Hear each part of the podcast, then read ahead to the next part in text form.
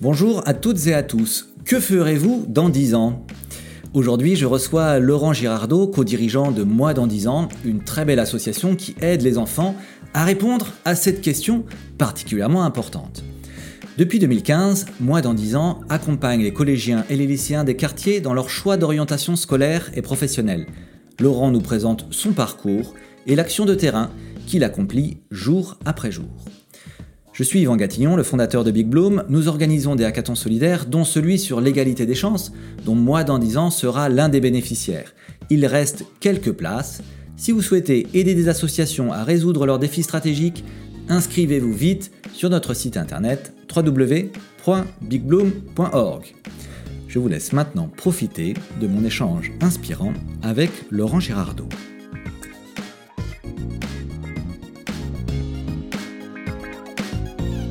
Voilà, eh ben nous sommes ensemble aujourd'hui avec euh, Laurent Girardot, qui est euh, co-dirigeant de Moi dans 10 ans. Laurent, je suis très vraiment ravi de, t'accueillir. On va passer un, petit moment ensemble pour mieux se connaître.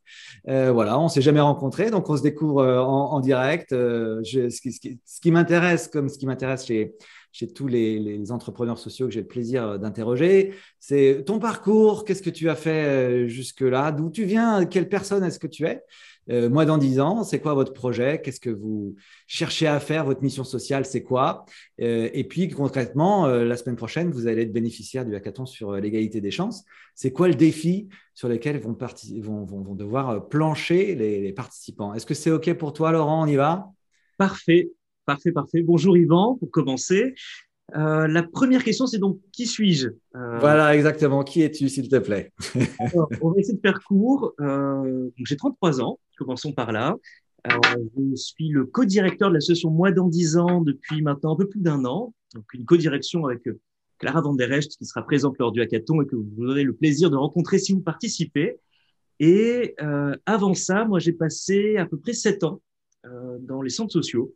Je travaillais pour une association qui regroupe à Bordeaux l'ensemble des centres sociaux de la ville, à l'exception de trois, mais bon, ça c'est du détail. Et j'y étais notamment directeur de centre social, puis coordinateur pédagogique. Alors, ça veut tout dire et rien dire, mais je m'occupais essentiellement de euh, d'accompagner les centres dans la création de leurs projets et de leur financement. Voilà. Alors, ce podcast euh, s'adresse à des gens qui ne sont pas forcément familiers avec tous ces univers-là. C'est quoi un centre social? C'est quoi l'action d'un ah. centre social? Alors, ça, c'est une, vaste question avec beaucoup de débats. Un centre social, pour moi, si je dois donner une définition claire, c'est un lieu dans un quartier, dans une ville, qui permet l'expression des habitants, d'une part. Donc, c'est à la fois une interface politique, parce que les gens s'y rencontrent, les gens discutent, et euh, peuvent créer comme ça une, une collectivité, une communauté, un groupement de personnes. Et c'est aussi un lieu où on peut découvrir plein de choses, on peut faire des activités, où euh, pour ceux d'entre nous et d'entre ceux qui écoutent, qui sont parents, peuvent confier leurs enfants le mercredi après-midi. Voilà, c'est essentiellement un lieu de vie. D'accord. Un quartier. Et toi, alors le job d'un directeur de centre social, ça consiste en quoi concrètement euh, Ton quotidien, c'était quoi? Ça consiste alors à la fois à être un homme à tout faire, parce qu'on va de la rédaction des appels à projets, la recherche des financements, jusqu'aux grillades euh, le soir pour la fête euh, du centre. J'ai plein d'anecdotes à faire cuire des sardines et, à faire la fête avec les adhérents et les habitants.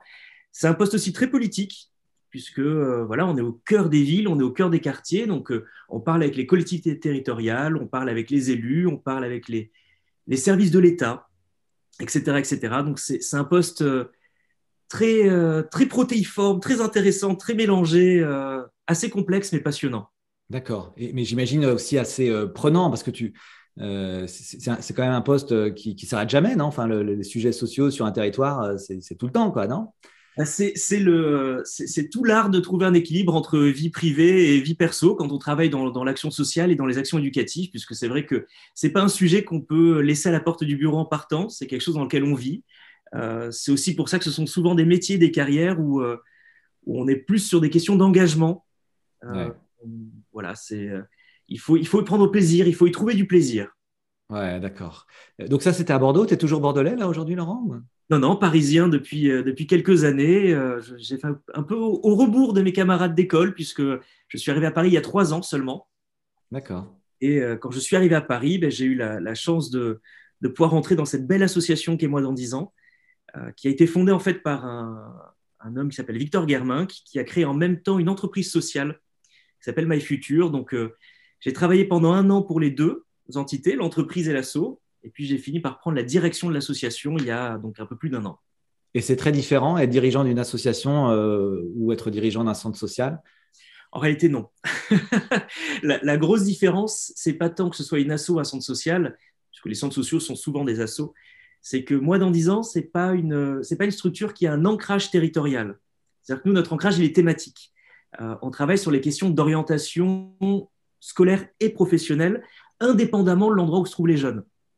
Alors qu'un centre social, ben, c'est surtout un ancrage territorial. Donc, euh, on ne vit pas sur une thématique, mais sur euh, sur une réalité géographique, on va dire. D'accord. OK. Alors, moi, dans dix ans, est-ce que tu peux nous présenter cette association, ce que vous faites? C'est quoi la cause sociale, si on peut dire ça comme ça? C'est quoi le, le, combat que vous menez? Alors, je partirai d'un constat que je pense qu'on peut facilement partager, c'est que en matière d'orientation scolaire et professionnelle, euh, tous les jeunes ne sont pas égaux. Ça pose un premier constat. Et puis après, il y a plein de chiffres qui sont sortis de ces dernières années euh, sur le fait que l'orientation, c'est une source de stress très importante pour les élèves de 14 à 18 ans. Euh, je crois qu'ils sont 76% à admettre que c'est une source de stress pour eux, par exemple. Et face à ce constat-là, ben, moi, dans 10 ans, c'est poser la question de dire comment est-ce qu'on peut accompagner ces jeunes, et notamment les plus vulnérables, dans ce que l'on a appelé leur premier pas vers le monde pro. Euh, alors bon, on dira à nouveau, c'est une phrase un peu large, on ne sait pas trop ce qui se cache derrière. Euh, pour nous, l'idée, ça a été de cibler ce qu'on a considéré être les plus grands freins à une orientation choisie euh, que peuvent rencontrer les jeunes. Euh, orientation choisie, c'est une autre façon de, dire un accompagnement vers, vers l'orientation. Ça veut dire que lorsque l'on est dans une situation de vulnérabilité, lorsqu'on habite dans, dans, une zone rurale, par exemple, ou dans un quartier politique de la ville, euh, qu'on manque de réseau personnel, familial, etc., eh bien, euh, c'est tout de suite beaucoup plus compliqué de savoir vers où on peut s'orienter. Notre boulot aujourd'hui, c'est ça, c'est de permettre à ces jeunes d'avoir les horizons les plus larges possibles dans leur choix d'orientation. D'accord, c'est très clair. Euh, tu peux nous donner peut-être un, exemple, Laurent, pour qu'on comprenne aussi d'ailleurs où vous êtes présent physiquement et puis le, le type de le, profil des, enfants que vous accompagnez? Alors globalement, nous aujourd'hui, on va travailler, donc comme je disais, sur des principaux freins. On en a quatre dans l'assaut. On va travailler par exemple sur la méconnaissance des codes du monde professionnel. Qu'effectivement, à 14-15 ans, lorsqu'on est collégien ou qu'on est lycéen, on n'a pas forcément une connaissance fine de ce que c'est un secteur professionnel, euh, des différents statuts, des différents contrats, et même tout simplement des savoir-être en entreprise. Euh, on va travailler sur euh, les, notions d'autocensure liées au genre, beaucoup, beaucoup. Alors, qu'il s'agisse des jeunes femmes, et notamment vers les métiers techniques et scientifiques, parce qu'on le sait qu'il y a des biais de genre, mais également les jeunes hommes, vers tous les métiers du soin. Là aussi, on a effectivement de, l'autocensure qui se glisse et on s'empêche parfois, parce que l'on a tel ou tel sexe, d'aller dans telle ou telle direction. Puis on va avoir deux autres thématiques, et puis je reviendrai sur très concrètement comment ça se traduit on va travailler sur l'apprentissage de la mobilité géographique. Pourquoi? Parce que à partir de 18 ans, il existe énormément de choses pour aider à passer le permis. Avant 18 ans, pour apprendre la compétence mobilité, savoir se déplacer, lire un itinéraire, créer un parcours, il n'y a rien, en fait, ou très peu. Donc euh, c'est d'autant plus important que, on le sait, il y a beaucoup notamment de, de jeunes qui se dirigent vers des études professionnelles et qui vont choisir des filières à côté de chez eux plutôt que les filières qui les intéressent, parce que le déplacement est compliqué. Hmm. Et puis la dernière, et très rapidement, on va beaucoup travailler sur la prise de parole en public.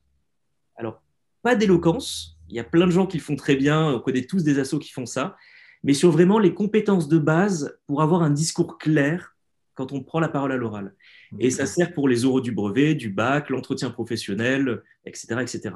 Et ça concrètement, donc vous vous intervenez en dehors du temps scolaire ou sur temps scolaire? Non, on va intervenir dans l'établissement scolaire. D'accord. Euh, notamment parce qu'il existe quelque chose qu'on appelle le parcours à venir. Ce sont des heures qui sont dédiées par l'éducation nationale aux questions d'orientation. Et donc, sur ces heures-là, on entre dans le collège ou dans le lycée et on anime ce qu'on appelle des séquences pédagogiques. C'est-à-dire qu'on ne va pas intervenir une seule fois auprès des jeunes. On va venir quatre fois. Dans quatre fois, d'accord. C'est un parcours avec quatre interventions, c'est ça? Exactement, sachant que nous, on va surtout intervenir, on, on a la main les deux premières fois où on vient, puisqu'on présente les enjeux, puis on approfondit les questions, les thématiques avec les jeunes. Et puis ensuite, on fait venir un professionnel dans la salle de classe. Euh, parce qu'on parle de méconnaissance des codes du monde pro, on parle d'éloignement de l'entreprise par rapport aux jeunes. Et ça, on en fait le constat tous les jours. Les jeunes ne savent pas comment marche l'entreprise. Il euh, y, a un cas très précis qui me fait toujours un peu, un peu rigoler. C'est l'image que les jeunes ont des patrons. Euh, le patron, c'est un monstre. Voilà, c'est une image ultra dure, tyrannique euh, du, patron, alors que non. en tout cas, pas tout le temps. pas tout le temps, Mais donc, on fait venir des professionnels dans la salle de classe parce que ça permet aux jeunes de poser directement leurs questions à des pros. Et puis, on est hors du cercle familial. Donc, ça crée aussi un rapport un peu déstabilisant pour les jeunes qui se trouvent face à un adulte qui donne du temps. Euh, donc, c'est très intéressant pour initier comme ça une interaction un peu riche avec le pro. Et puis à la fin, on amène la classe dans l'entreprise pour qu'ils puissent voir, observer ce que c'est que ben, le travail. Je dis entreprise, c'est un peu réducteur parce que on va dans des administrations comme des ministères. Par exemple, juste un exemple très concret, on a un très beau projet avec la direction interministérielle du numérique euh, où on amène des lycéennes découvrir les métiers du numérique dans les ministères français. Donc pendant une semaine, chaque demi-journée, elles vont découvrir un ministère et il y a des pros qui viennent leur parler de leur métier, elles vont voir comment ça se passe, etc. Donc on est vraiment dans cette notion d'interaction entre l'école et l'entreprise. Oui, d'accord. Euh, donc c'est de l'accompagnement collectif, hein, c'est ça? Vous ne faites pas d'accompagnement individuel, vous prenez une classe et vous accompagnez la classe, hein, c'est bien ça chez Moins en 10 ans. Exactement, il y a beaucoup, beaucoup d'acteurs qui sont sur ce champ de l'accompagnement. Euh, on peut je pourrais en citer plein de têtes qui font un travail exceptionnel, notamment dans la dimension mentorat. On est vraiment sur du euh, one-to-one avec un jeune, un pro. Nous, on a vraiment choisi le collectif. D'accord. Euh, ça nous semble être le, bah, une solution pertinente à apporter aux problématiques d'orientation. D'accord. Et donc, euh, vous, vous prenez contact avec des, des, collèges. Hein. comment ça, se passe après? Quand vous faites un partenariat avec un collège, par exemple, vous intervenez dans toutes les classes du collège ou vous pouvez intervenir dans quelques classes uniquement? Comment ça se passe? Alors, c'est très particulier le monde de l'éducation nationale. Je pense que les, auditeurs seront d'accord. Nous, on ne va jamais directement à la rencontre d'un collège comme ça, de but en blanc. Euh, pour être sûr d'être bien reçu, et puis parce que je comprends que pour les collèges aussi, il faut être assuré que les acteurs sont des acteurs légitimes à rentrer dans au sein de l'école. Bah, on va rencontrer la, région académique. Voilà, on leur présente notre projet. Voilà, c'est les autorités euh, suprêmes. Euh, S'ils nous donnent leur aval, là, on entre en contact avec les échelons départementaux qui nous disent oui ou non. Et puis après, on va voir les collèges.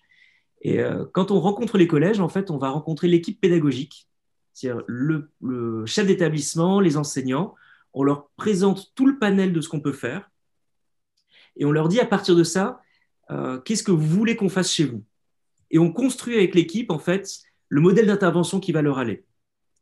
Et ensuite, bah, il faut être transparent. Hein, l'argent, c'est le nerf de la guerre en fonction des budgets qu'on arrive à dégager, parce que c'est gratuit pour les établissements, on met un point d'honneur à être toujours gratuit pour les bénéficiaires, ben, on arrive à animer des activités pour tout un niveau de classe, donc tous les quatrièmes par exemple, ou tous les troisièmes.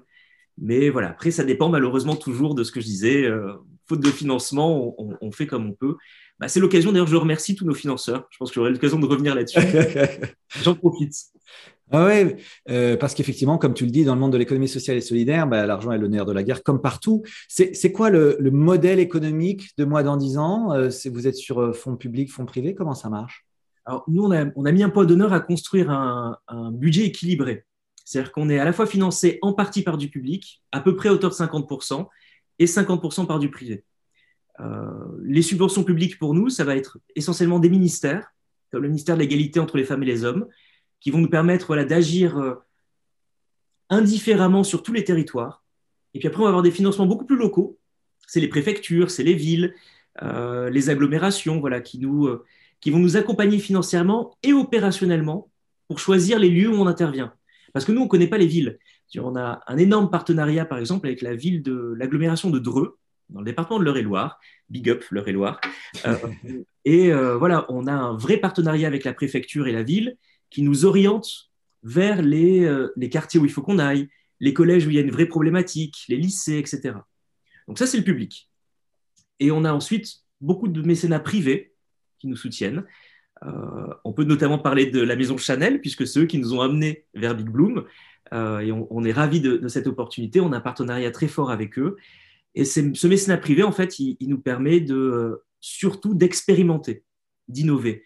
Euh, c'est la particularité du mécénat privé, c'est que ça nous donne les moyens de réfléchir à de nouvelles thématiques, de développer des nouveaux formats, d'aller un peu plus loin dans ce qu'on fait. Qui sont les intervenants dans les classes Si euh, un, voilà, un collège fait appel à vous, il y aura qui dans la classe concrètement? Alors, toujours un binôme d'animateurs en interne de l'association. Nous, on envoie effectivement des gens qui sont salariés chez nous pour intervenir. Euh, c'est lié à, tout un tas de raisons. Hein. On pourrait très bien avoir des bénévoles, on pourrait faire intervenir des freelances. Euh, nous, on préfère garder ça en interne parce que c'est beaucoup plus facile à gérer en termes de planning, puisqu'on s'adapte au planning aussi, nous, des établissements. Euh, on n'a pas la main sur les dates ni rien, donc on, a besoin d'avoir la main-d'œuvre en interne. Et puis c'est aussi une question de sécurité pour nous, puisqu'on est quand même face à des publics jeunes, collégiens, lycéens principalement. Euh, on a besoin aussi d'être sûr de la qualité de ce qui leur est transmis.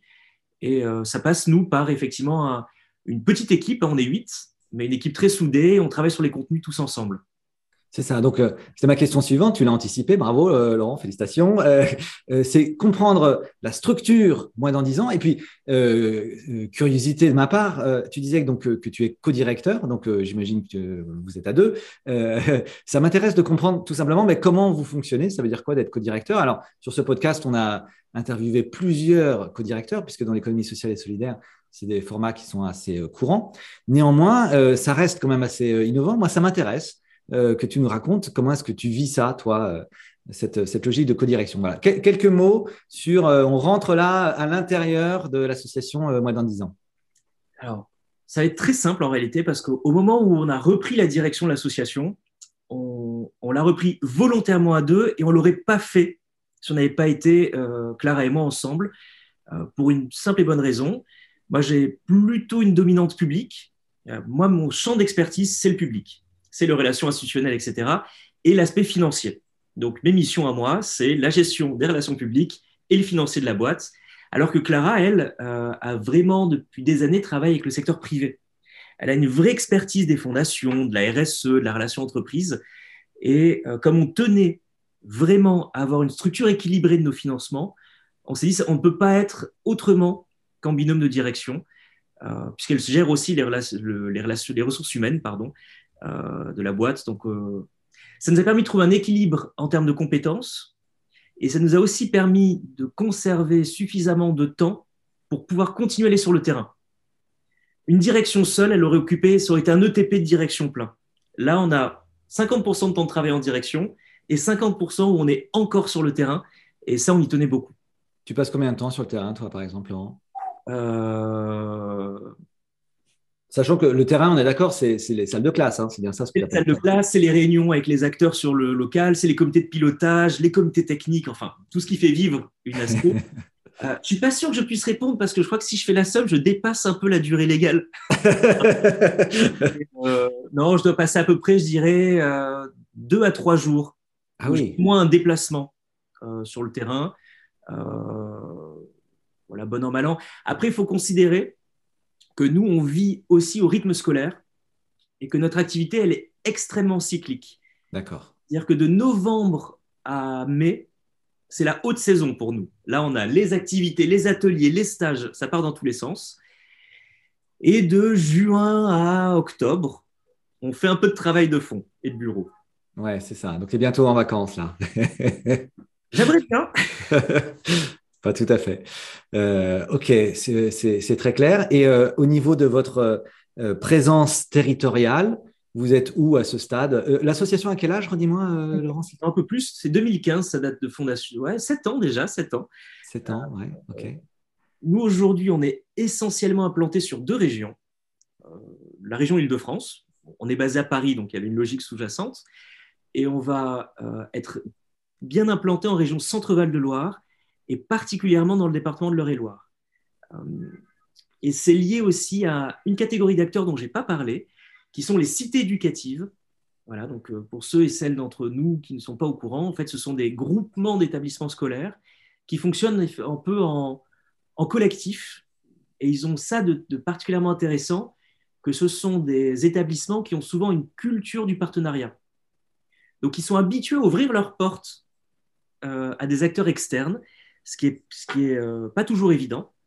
Et donc, on travaille beaucoup avec des cités éducatives sur certaines zones géographiques en Ile-de-France. Alors, on va être dans le 92, beaucoup, dans le 78 également, euh, dans le 77, de l'autre côté, et euh, un peu à Paris.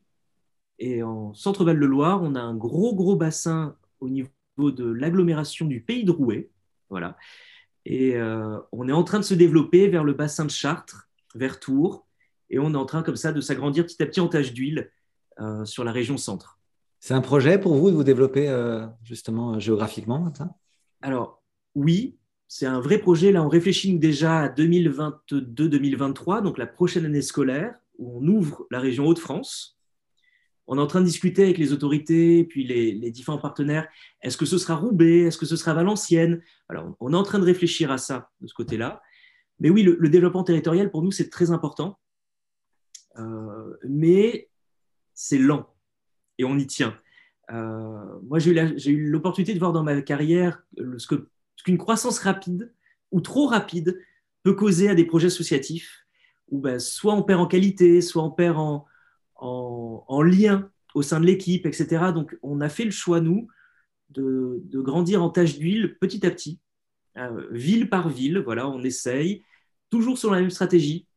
On vise un établissement, on mène une expérimentation pendant un an. Si ça plaît, on élargit aux autres, et petit à petit, comme ça, on grandit, euh, histoire d'éviter le, coup dur de le cahier de commande est plein et on n'a pas la ressource humaine et on ne peut pas faire face et on vexe les partenaires et là, c'est fini. Hmm, ouais, d'accord. C'est bien, moi j'aime bien entendre ça, cette logique de croissance euh, contrôlée euh, avec le souci principal de la qualité. Et, merci de, ce témoignage, c'est très clair. on en vient au sujet du hackathon.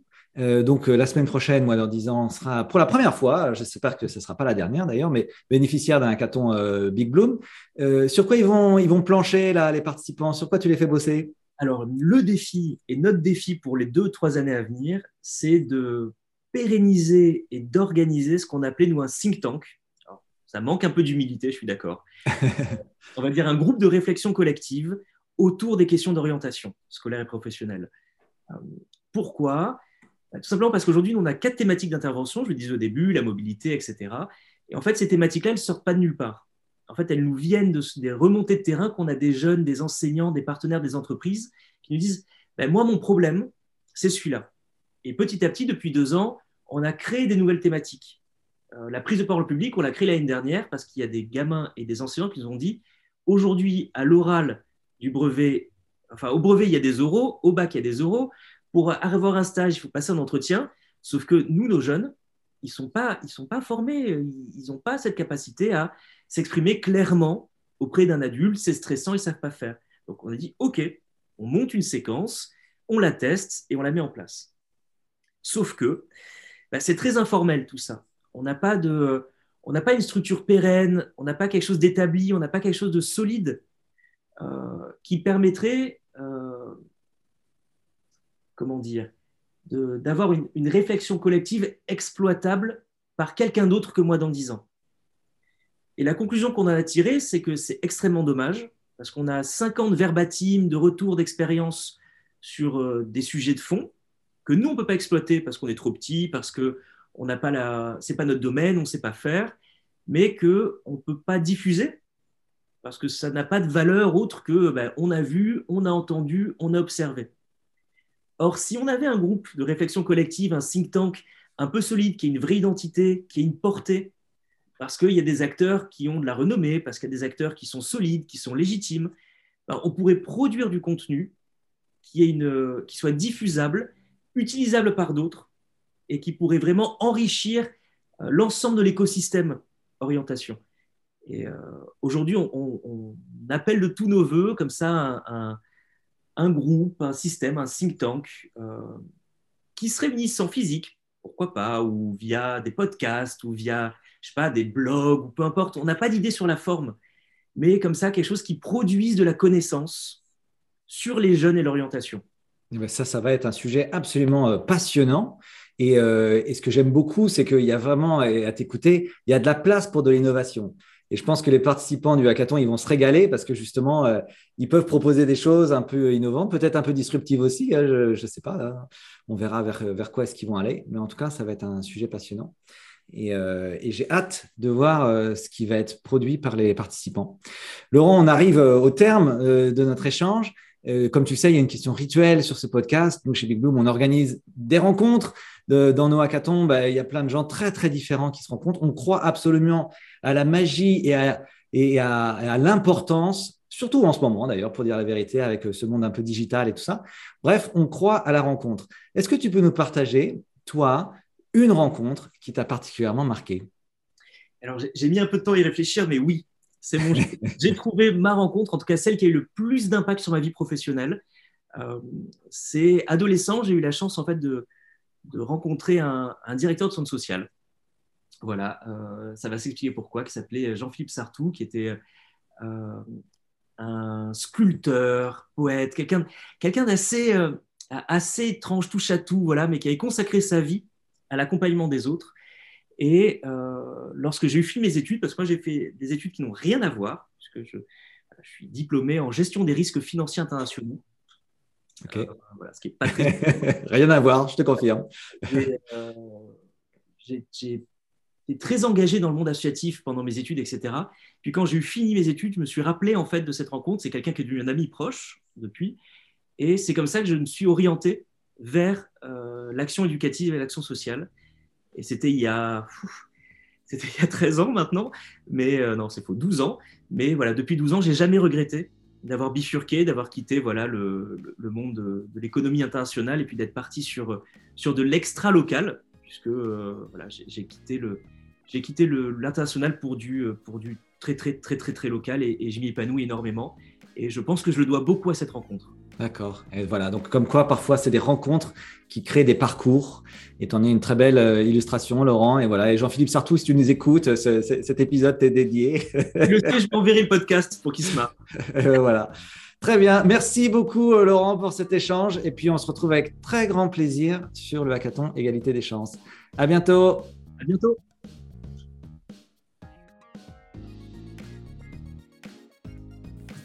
Voilà, si cet échange vous a donné envie de vous engager au service de l'innovation sociale, n'attendez plus, inscrivez-vous vite sur nos hackathons, nos incubations www.bigbloom.org.